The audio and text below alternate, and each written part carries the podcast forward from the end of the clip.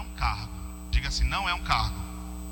Diga assim, não é o cargo de um presidente de um ministério.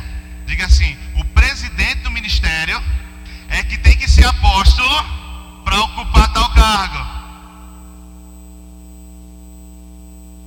E eu pensando né, no nosso ministério, que nosso ministério é regido por um apóstolo, o apóstolo Guto e anteriormente pelo apóstolo Bud. E o Senhor disse, filho, eles não se tornaram apóstolo quando eles se tornaram presidentes. Eles só se tornaram presidentes porque eram apóstolos. Que eles ocuparam aquele lugar ali, primeiro porque era plano de Deus para aquilo, amém? Mas o chamado de apóstolo estava na vida deles. Eles não, não se tornaram apóstolos no momento em que eles foram para lá. Até porque nem todo apóstolo no nosso ministério vai ocupar aquela posição de presidente. Amém? Nós temos apóstolos no nosso ministério. Amém? Mas não é uma posição em que te coloca acima de outras pessoas. Porque quando nós falamos em apóstolo dentro do Ministério Verbo da Vida, as primeiras pessoas que nós pensamos é o apóstolo Guto e o apóstolo Bud que veio anterior a ele. E quando você se que nunca foi feito antes. Também a palavra apóstolo também significa embaixador, que é enviado para um lugar com uma missão para implantar naquele lugar uma visão que ele trouxe de algum lugar. É assim que o embaixador vai para um país. Ele vai para um país para implantar ali a visão do país pelo qual ele está sendo enviado. Que rege a embaixada dos Estados Unidos aqui é a visão que vem dos Estados Unidos. E um apóstolo ele chega num lugar para abrir uma obra, trazendo a visão dentro de si daqueles que enviaram eles para aquilo. Mas ele não fica por muito tempo naquele lugar. É por isso que o apóstolo tem que entender que ele tem que ficar por um tempo determinado para estabelecer as coisas, para colocar tudo em ordem e depois levantar um pastor para assumir lugar. Porque uma igreja que é pastoreada por muito tempo por um apóstolo, ela acaba esfriando. Porque o próprio apóstolo ele vai começar a esfriar, porque os desafios já não serão mais os mesmos. Ele não vai ter mais tanto toco para arrancar, porque as pessoas já estão mais estruturadas. Você entende isso? Então é importante que se você tem um chamado apostólico, você entende que você não pode se apegar a uma obra. Não pode se apegar a uma obra. Que você foi colocado por Deus para levantar, para organizar, para estruturar, para edificar e depois colocar alguém para assumir. E nem sempre é fácil. Nem sempre é fácil fazer isso. Mas se você insiste em continuar naquilo, as coisas começam a decair. Porque a vontade de Deus não é essa. Amém? Próximo.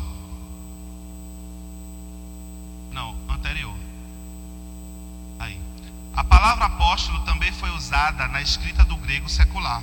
No grego clássico, essa palavra era usada como substantivo que significava um mensageiro comissionado ou um embaixador. E usada como verbo significava enviar ou expedir. Portanto, uma pessoa que foi enviada para realizar uma tarefa específica era chamada de apóstolo.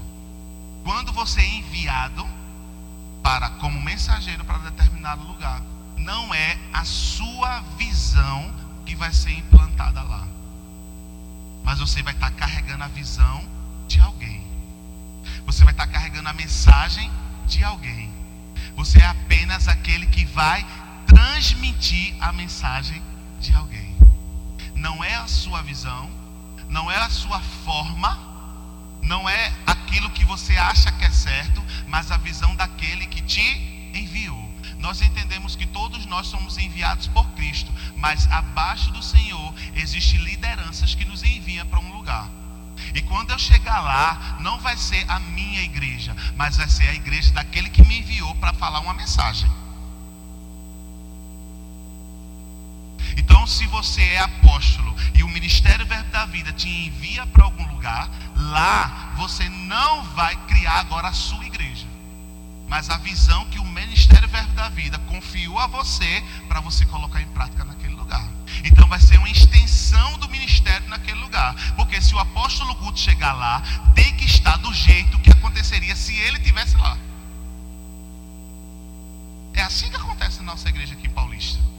Quando o apóstolo Guto ele vem aqui, ele não vê algo diferente no que diz respeito à visão e à doutrina do que acontece em Campina Grande. Não, porque é a mesma visão, é a mesma doutrina, é a mesma palavra, é a mesma liderança. Você não pode trazer agora o seu jeito de visão. Não, o ministério quer nesse jeito, mas eu, como eu estou aqui, né, eu vou falar do meu. Não!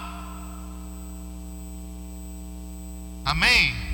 Isso vai para você que essa igreja tem levantado para estar nos bairros.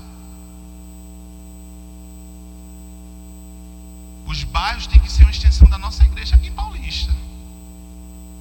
O que acontece lá tem que ser do jeito que acontece aqui. A forma como é ministrada aqui, a palavra que é ministrada aqui tem que ser pregada do mesmo jeito. Porque você está carregando uma visão. E não é a sua visão. É uma visão maior que você está submisso. Aleluia! É uma visão muito maior que você está submisso. E tem que estar submisso mesmo em todas as coisas. Próximo, por favor, Jean. O apóstolo, por sua característica de pioneirismo, geralmente vai englobar ou tocar em todos os outros dons ministeriais. Tocar é diferente de ser. Como você vai estar começando algo, então geralmente você vai tocar no, no evangelista, você vai tocar no mestre, você vai tocar no pastor, você vai tocar no profeta, porque você está ali sozinho e essas unções precisam começar a tocar o povo. E nem sempre vai ter pessoas disponíveis dos outros dons ministeriais para estar tá ali te cooperando. Se tiver, amém. Mas se não tiver, você vai tocar nessas unções para alcançar o povo, porque o povo precisa dos cinco. Diga assim, dos cinco. Amém? Não pode só ser tocado pelo pastor. Não pode só ser tocado pelo profeta ou pelo mestre, ou só pelo evangelista, ou só pelo apóstolo. Ele tem que ser tocado por, nos cinco dons. Então você vai ver que quando você está ali naquele lugar como apóstolo, você vai tocar nesses outros, nos outros dons ministeriais, porque é necessário, porque você está ali como um pioneiro, está iniciando algo, e muitas vezes só, e isso precisa, essas unções precisam alcançar a igreja, e é você que está ali disponível para Deus usar. Amém? Mas isso não quer dizer que você é Jesus Cristo. E foi o único que atuou nos cinco dons ministeriais, amém?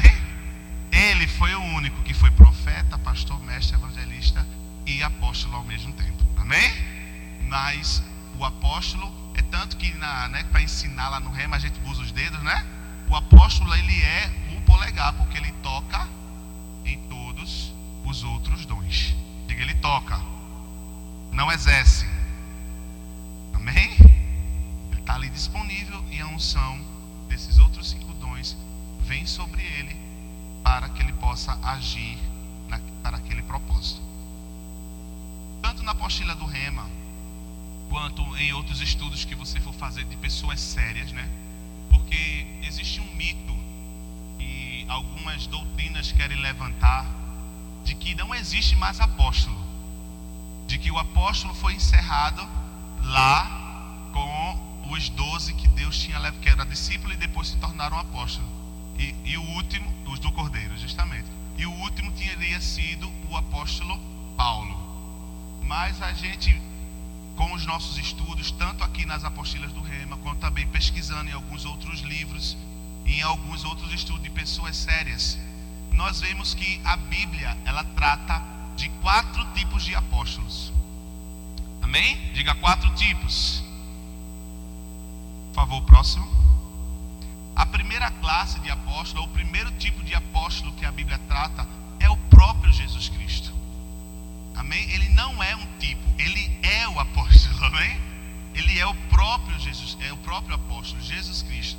A gente vê lá em Hebreus, no capítulo 3, versículo 1, que diz: Por isso, santos irmãos que participais da vocação celestial, considerai atentamente o apóstolo e sumo sacerdote da nossa confissão, Jesus Cristo. E ninguém mais, irmãos, vai ser apóstolo como Jesus. Ninguém mais vai fazer parte dessa classe de apóstolo, porque só teve um e esse um já está no céu e acabou eternamente. Amém? A próxima classe de, de apóstolo são os apóstolos do, do Cordeiro, que são, foram os doze, né? Que por mais que Judas tenha morrido, mas depois Matias foi levantado, ele se tornou um dos doze apóstolos, inicialmente discípulo, mas depois apóstolos do Cordeiro. E mais ninguém pode ser considerado apóstolo do Cordeiro, porque a primeira classificação, ou a primeira qualificação para ser um apóstolo do Cordeiro é ter andado com Jesus. Então só os doze andaram como eles andaram com Jesus. Então por isso, né, não se tem mais apóstolo do Cordeiro, porque você não tem, você não andou com Jesus, né? Só assim, sei lá o quê. Próxima classe de apóstolo é apóstolos de fundação. E algumas pessoas podem achar, não, mas a gente não está fundamentando alguma coisa, mas esse apóstolo de fundação tem a ver com o evangelho que já foi escrito. E não se pode colocar outro fundamento sobre o evangelho que já é o principal fundamento. Amém? Então só quem foi, quem fez parte classe foi o apóstolo Paulo. Ele foi o apóstolo da fundação. Ele fundamentou o evangelho. Foi aquele que Deus usou, né, através dos seus escritos para trazer fundação, fundamento para a igreja. E a gente não pode escrever nem colocar outro fundamento sobre esse fundamento que já foi estabelecido na palavra de Deus, o qual fez parte, Paulo foi o único e também mais ninguém pode se dizer dessa classe de apóstolo. E a última classe, que é os apóstolos atuais, que pode se caracterizar, são os apóstolos não fundacionais, ou seja, a gente não vai trazer um outro fundamento. O nosso fundamento é o que já está escrito. Diga assim: o nosso fundamento é o que já está escrito. Por isso que quando você foi enviado como apóstolo, além de você carregar uma visão de um ministério que você está fazendo parte, o principal fundamento que você tem que colocar lá é a palavra de Deus. É um fundamento que já existe, que foi trazido por Paulo e pelos outros que já escreveram a, a palavra de Deus. Amém? Então, hoje, a classificação de apóstolos que tem hoje, esses não fundacionais, é que já usam um fundamento que já existe para trazer crescimento, edificação e criar novos, é, novas obras em que ele está sendo enviado, tá certo? E muitas pessoas não acreditam nesse, nesse novo, nesse novo não, né? Nesse tipo, nessa classe de apóstolo, acha que se encerrou lá em, em Paulo. Mas sabe, irmãos, eu, eu ficaria, eu duvidaria disso daí, por alguns aspectos. Tem esse aspecto daí do Epafrodito. Eu quero ler esse texto aqui com você que diz assim: Julguei todavia necessário mandar até vós Epafrodito por um lado, meu irmão, cooperador e companheiro de lutas, e por outro, vosso mensageiro, que é a mesma palavra que é utilizada para apóstolos, diga apóstolos, que é a palavra grega que se diz mensageiro, mensageiro. Ele foi enviado para um lugar para levar uma mensagem, um fundamento que já tinha sido determinado lá atrás por Paulo através da palavra. Amém? E a gente sabe, irmãos, que quando Paulo escreveu a respeito dos cinco dons ministeriais, foi aproximadamente no ano 60 depois de Cristo. Quer dizer que Paulo iria estabelecer algo que está dentro dos cinco dons ministeriais que não seria para a igreja hoje? Porque ele iria estabelecer cinco se só poderia utilizar quatro. Se fosse verdade, ele mesmo teria determinado isso. É verdade ou não é? Então, não, quando você estuda a palavra de Deus, se você já tem maturidade suficiente por isso, você pode até ouvir pessoas que estão tá falando algumas coisas que talvez não não tá certo. Mas se você ouvir aquilo, não fica preso naquilo, vai buscar na verdade a palavra, confere com a Bíblia. Mas se você sabe que vai ser enganado, nem vá atrás daquilo. Amém? O meu conselho é que você nem ouça. Mas se você ouvir, confere com a palavra. E existe sim, hoje, no contexto em que nós estamos, o ministério, o dom de apóstolo, ou dom apostólico.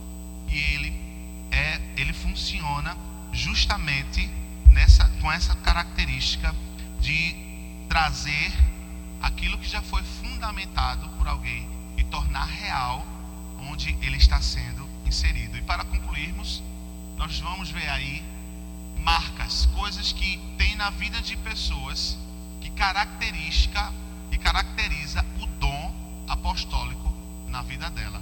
O que é que você pode ver na vida de alguém que você pode caracterizar como um apóstolo? Ele deve ser, acima de tudo, um pregador ou um mestre da palavra de Deus, até porque ele está indo como mensageiro. Então, se ele não pregar, se ele não ensinar, vai ficar difícil ele falar aquela mensagem pelo qual ele está sendo enviado. Amém? Então, se você é o tipo de pessoa diz, ah, eu não consigo falar na frente de ninguém, não consigo falar para ninguém, fica difícil de você exercer o ministério apostólico. Porque se você é um mensageiro, você precisa falar. Amém? E você vai falar, vai pregar a palavra de Deus, vai ensinar. Porque diga assim, o que traz fundamento é um ensino. Amém?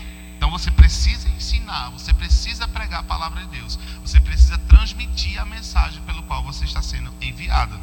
Dois, os dons espirituais devem ser observáveis e proeminentes no seu ministério. É uma característica clara para o, o apóstolo é ter os dons espirituais em manifestação de forma em forma eminente, de forma evidente, algo que você vê que é além de, de uma pessoa que não tem um chamado nessa área.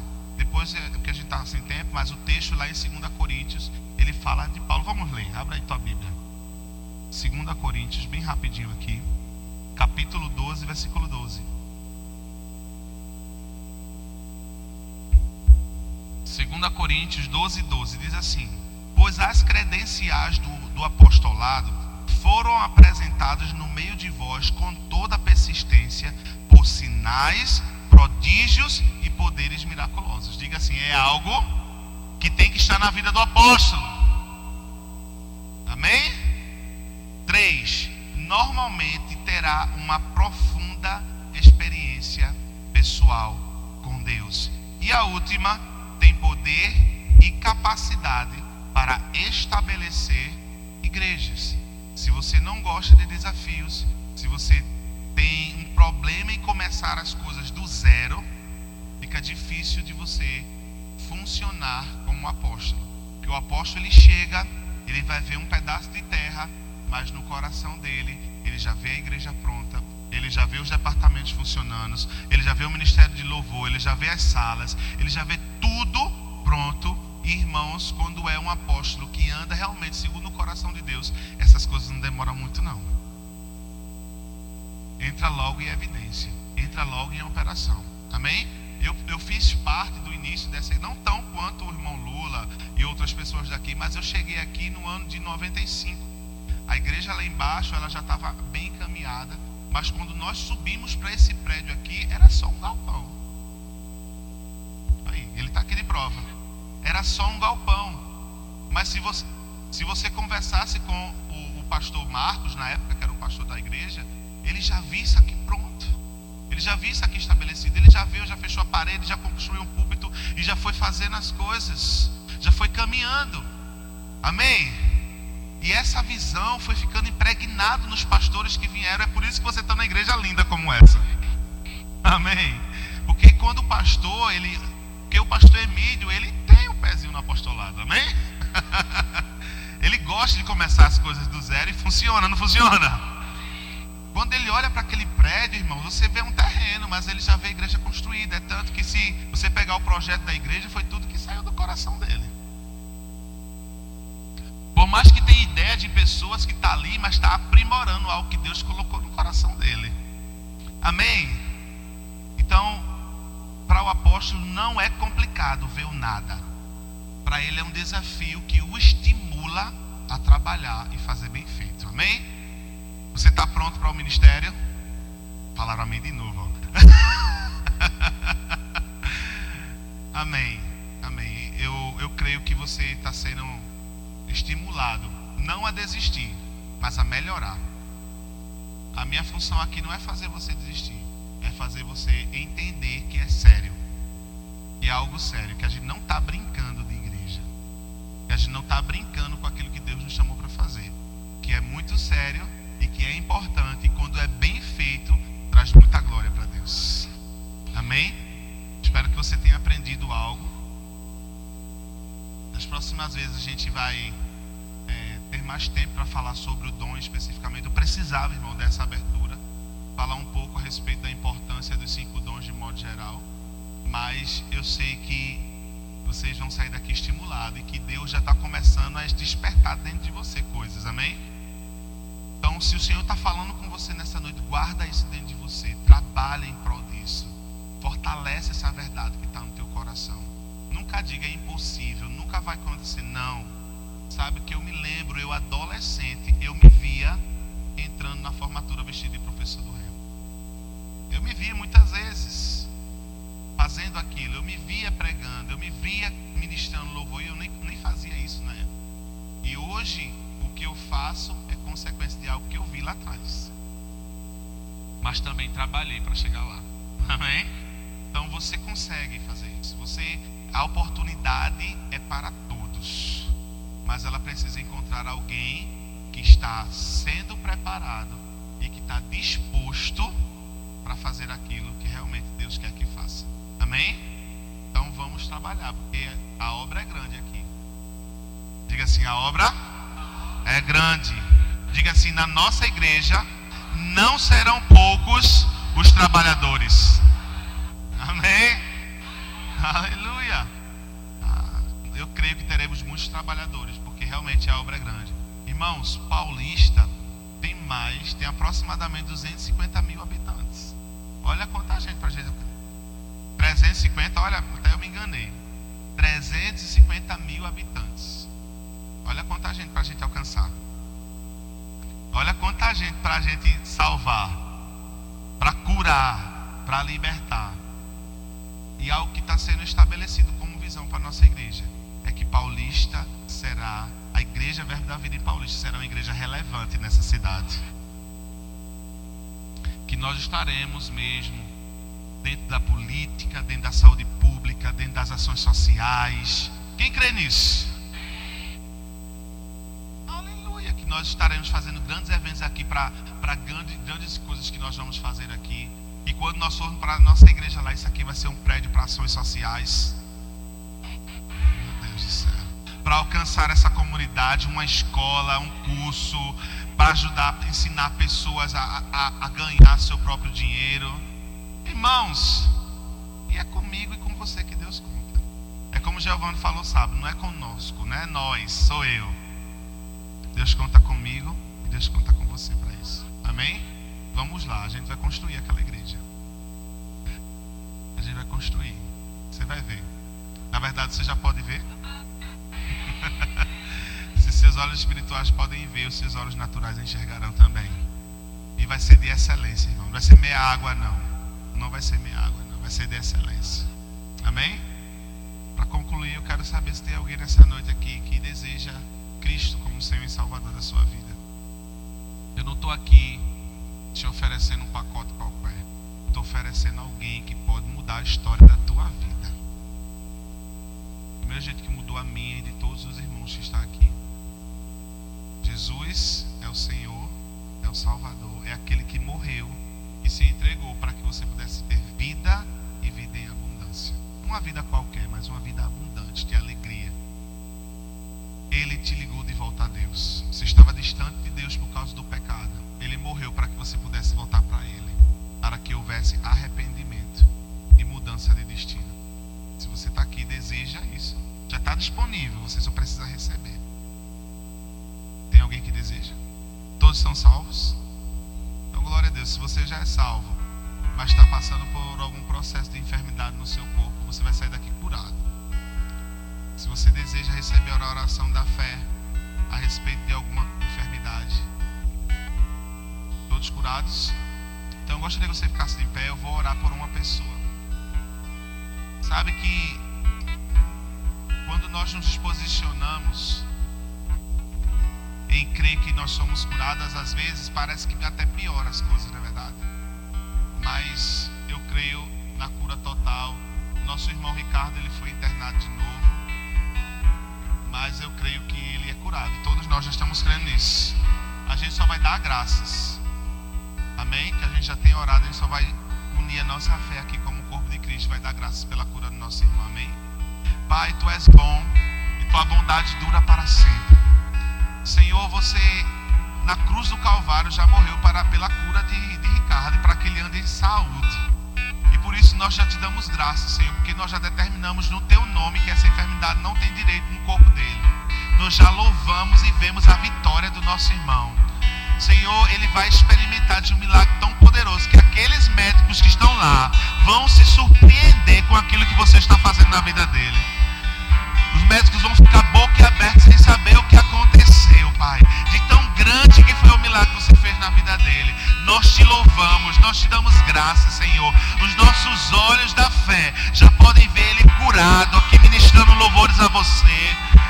Senhor, pregando a tua palavra, contando o testemunho de fé dele, Senhor. Nós declaramos que ele não vai diminuir a sua fé, ele não vai desmorecer, ele não vai ficar triste, mas nós declaramos, Senhor, a alegria do teu Espírito vai se levantando nesse momento nele, vai fazendo com que ele persevere crendo, continue, continue avançando na tua palavra, no nome de Jesus, Senhor, e aquelas pessoas que estão lá no quarto junto com ele vão, vão ser salvas, vão ser alcançadas pelo Evangelho, porque ele vai pregar a palavra dentro daquele hospital, ele vai pregar a palavra para os médicos, ele vai pregar a palavra para os enfermeiros, para os acompanhantes, Senhor, e ele vai fazer um reboliço santo dentro daquele hospital. Eu te dou graças, Senhor, eu te dou graças, eu te louvo. Eu já te agradeço pela cura total do corpo do meu irmão. No nome poderoso de Jesus.